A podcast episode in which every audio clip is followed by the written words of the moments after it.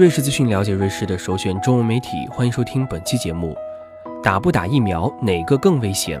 中国近日的过期疫苗事件引起了家长对疫苗的担忧。对于中国家长来说，不让孩子接受疫苗，似乎就成为了铤而走险的事情。在瑞士，疫苗虽然没有安全问题，但是疫苗问题也让家长们左右为难的一个瓶颈。让孩子接受疫苗，在瑞士并不是强制行为。但是，瑞士联邦卫生局建议孩子在出生后的第一年和第二年，针对相关疾病注射二十六种基本疫苗。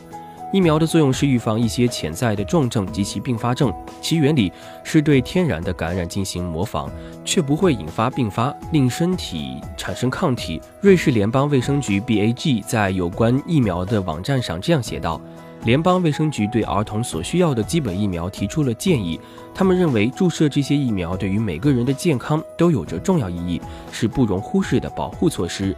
联邦卫生局建议孩子出生两个月后就开始接受疫苗，因为这个时候孩子的免疫系统已经有能力接受疫苗。联邦疫苗问题委员会副主席在接受《观察者》杂志采访时表示。胎儿在母体内受到来自母体的免疫力的保护，出生后又通过母乳继续受到支持。但是两个月后就应该接受第一支疫苗，半年后再注射两支，以完善自身的免疫机能。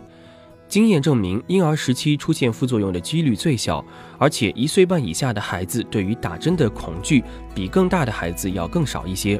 各国的官方都鼓励家长为孩子注射疫苗，但是每个国家都有对疫苗持怀疑态度的人。在瑞士反对疫苗的人指出，疫苗科研受制药业牵制太深，虽然罕见，但有可能出现很严重的副作用，以及长远来讲，疫苗中的化学元素对身体的影响。还有人认为疫苗会带来一系列的病变，比如自闭症、糖尿病、多动症，甚至出现同性恋倾向或者一些传染病。对此，疫苗医生表示，这些从未得到科学的验证。世界卫生组织关于疫苗接种的传言和事实也解答了一些常见的问题。当家长们为自己的宝贝担心，在医生那里遭受扎针的痛苦，而且要面对疫苗有可能带来的伤害时，往往忘记了，如果不打预防针，宝贝会出现麻疹，或者是感染上破伤风的病毒，而麻疹有可能会导致严重的肺炎和威胁生命的脑膜炎。虽然没有任何一种疫苗是完全无风险的，但是这种风险要比感染上病毒带来的危险小得多。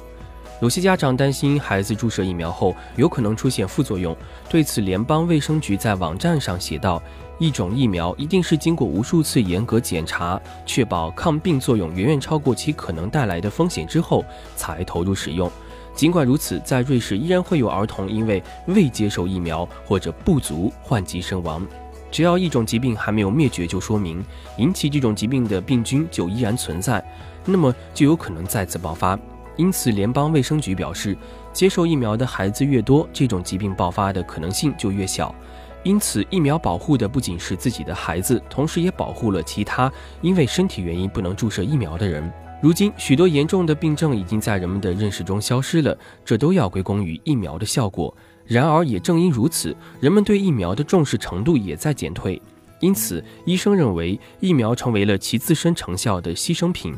风疹导致死亡的现象几乎不复存在，破伤风在瑞士也几近消失。苏黎世预防科医生罗伯特在接受观察者采访时也表示，瑞士已经超过二十五年不再有因为白喉而致死的病例。那么，为什么还要为不再存在的疾病注射疫苗呢？对此，医生表示，疫苗的作用依然不容忽视，只有这样才能保证某些病症不再卷土重来。他认为，疫苗的覆盖面越大越好，至少要达到百分之八十五到百分之九十。